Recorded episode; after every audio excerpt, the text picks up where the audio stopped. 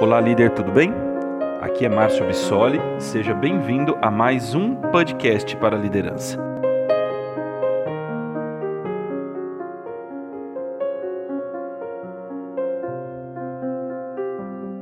Eu sou Márcio Bissoli, mentor e treinador de líderes, e é um imenso prazer dividir com você esse espaço de valor, esse espaço de troca de experiências e conhecimento.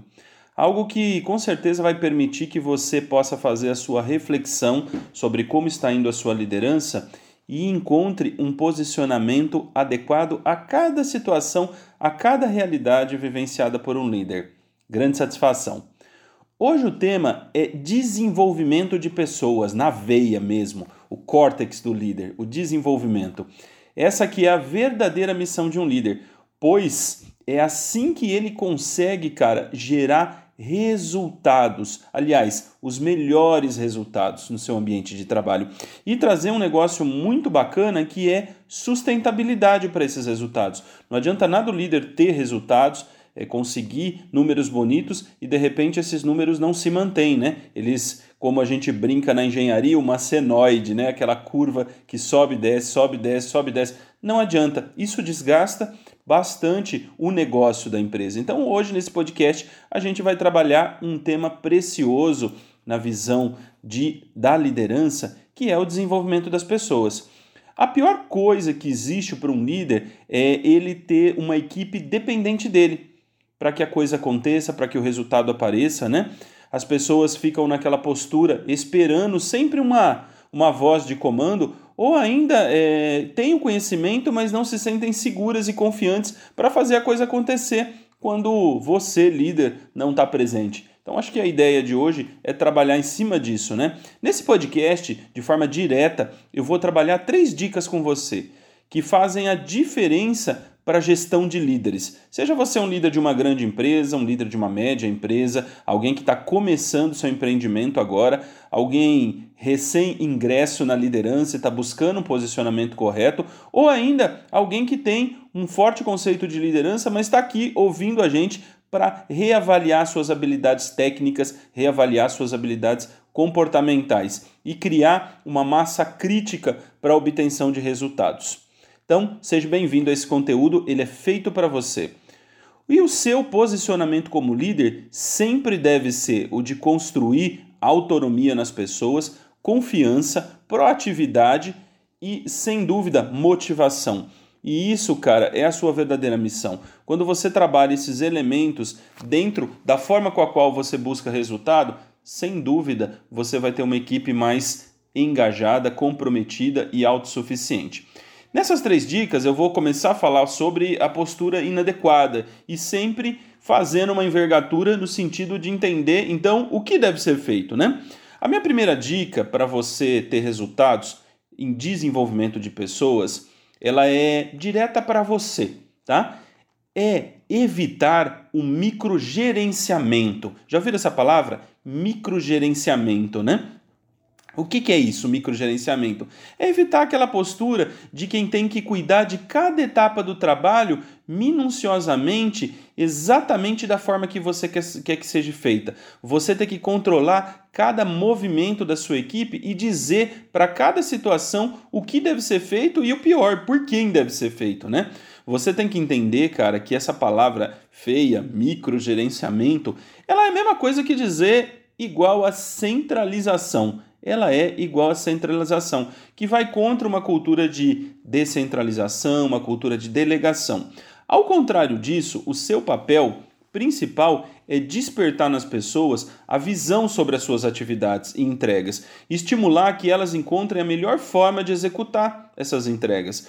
Mas não somente acreditar nelas, olha, eu acredito, eu acredito, ok, bacana, mas como você demonstra essa crença para as pessoas é o que vai fazer a diferença. Você demonstrar essa confiança para as pessoas através do empoderamento das responsabilidades. Olha só, um exemplo. Olha, você pode cuidar desse cliente para mim pessoalmente? Eu confio em você para isso. Outra palavra poderosa. Você pode cuidar desse processo, revisar ele, ajustar ele e colocar as melhorias que precisam ser feitas em prática? Eu te apoio. Outra, você pode de verdade ensinar aquele colaborador naquela máquina, naquele processo, naquela técnica, naquele planejamento. Eu acredito que você seja a pessoa certa para isso. Quando você está falando isso, você está confiando, descentralizando uma atividade para que a equipe cuide e evidentemente que você sempre vai estar tá na retaguarda de apoio. Você não está abandonando a pessoa ali, mas você tirou o peso de ter que ficar cuidando de fase a fase, processo a processo. Você está dando mais espaço para as pessoas. E para você poder fazer isso, você tem que sair da frente e colocar elas à frente. Bacana? Então, primeira dica é evite o microgerenciamento. A segunda dica é estimule o pensamento crítico das pessoas. Com essa questão é, de, de, de mundo digital, de muita informação propagando, Muita gente tem muita informação sobre tudo, mas não tem profundidade sobre nada. E esse acaba sendo um grande processo para que as pessoas possam assumir de verdade uma situação. Um processo de desenvolvimento de pessoas, ele nunca terá 100% de sustentabilidade se elas não entenderem o que fazem, por que fazem e por que estão aqui. Por que, que o seu, seu cargo existe, qual que é a sua principal missão, qual que é a atitude esperada delas dentro do processo. Infelizmente, o que nós vemos em algumas empresas são equipes executando tarefas sem entender a importância que essas tarefas têm para o negócio e até mesmo o impacto que elas têm no processo, no produto e ainda na satisfação do cliente. Então, a equipe erra uma rota, ela não consegue corrigir. Quando ela vai perceber, ela já fez um monte errado. Ou é, impactou negativamente a satisfação do cliente num monte, né? com atitudes que muitas vezes mecanicamente são executadas. E o teu papel nisso deve ser justamente inverter essa situação, criar esse pensamento crítico, essa massa crítica nas pessoas. E como é que você faz isso? Você começa a fazer isso usando uma palavra poderosa chamada porquê trazendo o porquê para a vida das pessoas, fazendo perguntas, pedindo opiniões, questionando, gerando sugestões. O que, que, você acha disso? Como que você faria isso diferente? Gerando muito espaço para debate de ideias. Claro que esses debates de ideias sempre com foco, né? Ninguém está afim de falar de economia, né? Não é isso a ideia, né? Falar de governo, falar de partido político, time de futebol. São discussões delineadas e direcionadas para construir um processo melhor, um negócio melhor. Discussões que estimulem a participação efetiva das pessoas em torno dos temas e das demandas do cotidiano do seu setor, da sua empresa. Aí você, como líder, dentro dessas discussões, tem uma oportunidade gigantesca, que é canalizar as ideias boas, orientar as pessoas, perceber aonde é raso, gerar mais profundidade, fazer as pessoas pensarem, direcionar o foco para aquilo que realmente tem valor. Então, a minha segunda dica é estimule o pensamento crítico das suas pessoas. Uma equipe mais crítica é uma equipe que produz trabalhos com mais perfeição, tira aquelas atividades que atrapalham o foco e é uma equipe que, sem dúvida, é capaz de se completar e tocar o setor, mesmo naquelas situações que você não esteja tão presente ou esteja fazendo uma outra atividade. E de verdade, quando você está fazendo isso, você está colocando uma das maiores forças que um líder tem: legado, né? Você está construindo, forjando competência nas suas pessoas. A terceira dica, para a gente fechar aqui esse podcast com chave de ouro, é trabalhar muito a troca de experiência entre as pessoas. É difundir mesmo conceitos importantes da empresa, o que ela acredita, as crenças. Por quê? Uma vez que você está buscando uma equipe que gere ações, que assuma, ela vai também ter que tomar decisões. É, decisões que muitas vezes, micro decisões, como a gente falou, né, que eram tomadas por você.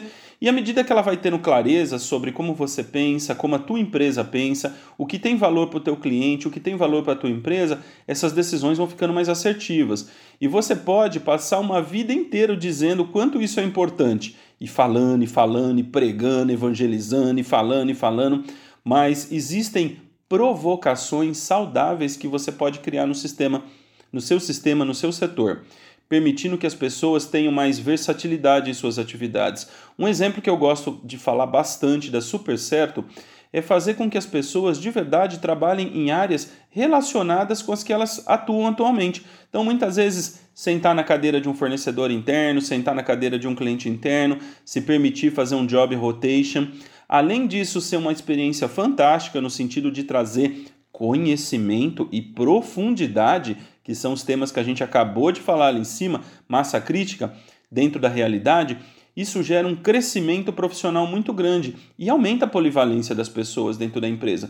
Quando alguém trabalha num setor, muitas vezes, que é fácil para ele reclamar né, do teu cliente, do teu fornecedor interno, e aí, quando ele senta na cadeira de verdade tem empatia do que é estar tá ali sentindo as experiências, isso melhora bastante a visão de mundo empresarial, a visão que ele tem das outras áreas, a visão que ele tem das pessoas. Então, essa é uma experiência fantástica, né? Proporcionar que as pessoas façam essa troca. Para que você tenha uma excelência em trabalhar com gente, você precisa se manter muito forte com essas conexões, né? E para isso rolar de maneira efetiva, tanto você evitar o microgerenciamento, como você estimular a massa crítica, como permitir essa troca de experiências constante, você vai precisar trabalhar bastante a sua comunicação e interação, mas com um propósito muito bem definido, né? O gerar o desenvolvimento das pessoas, porque nesse momento você tem clareza que pessoas mais desenvolvidas e preparadas tecnicamente, comportamento falando, geram melhores resultados para o teu negócio. E sem dúvida você será conhecido como um líder que acredita nas pessoas, que mostra o caminho para o crescimento e, acima de tudo, constrói um time de pessoas competentes e capazes de fazer as suas próprias escolhas. Eu acho que essa é a ideia mais forte de trabalhar essa lógica dentro da tua operação, com as tuas pessoas, você acreditar nisso que eu estou te falando, porque isso vai levar você a ter um time capaz de fazer as próprias escolhas, né? Espero que essa mentoria de conteúdo tenha gerado valor para você, parceiro, parceira. E agora o desafio que eu tenho para você é assumir essa postura na sua realidade, na sua liderança, focando realmente o desenvolvimento das pessoas. Faça essa experiência, você não vai se arrepender.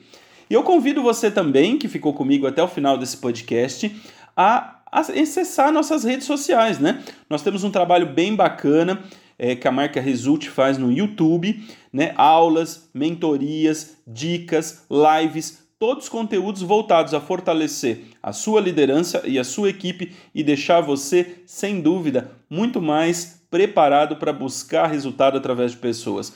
Um grande abraço e até o nosso próximo podcast. Um grande abraço e até o nosso próximo conteúdo.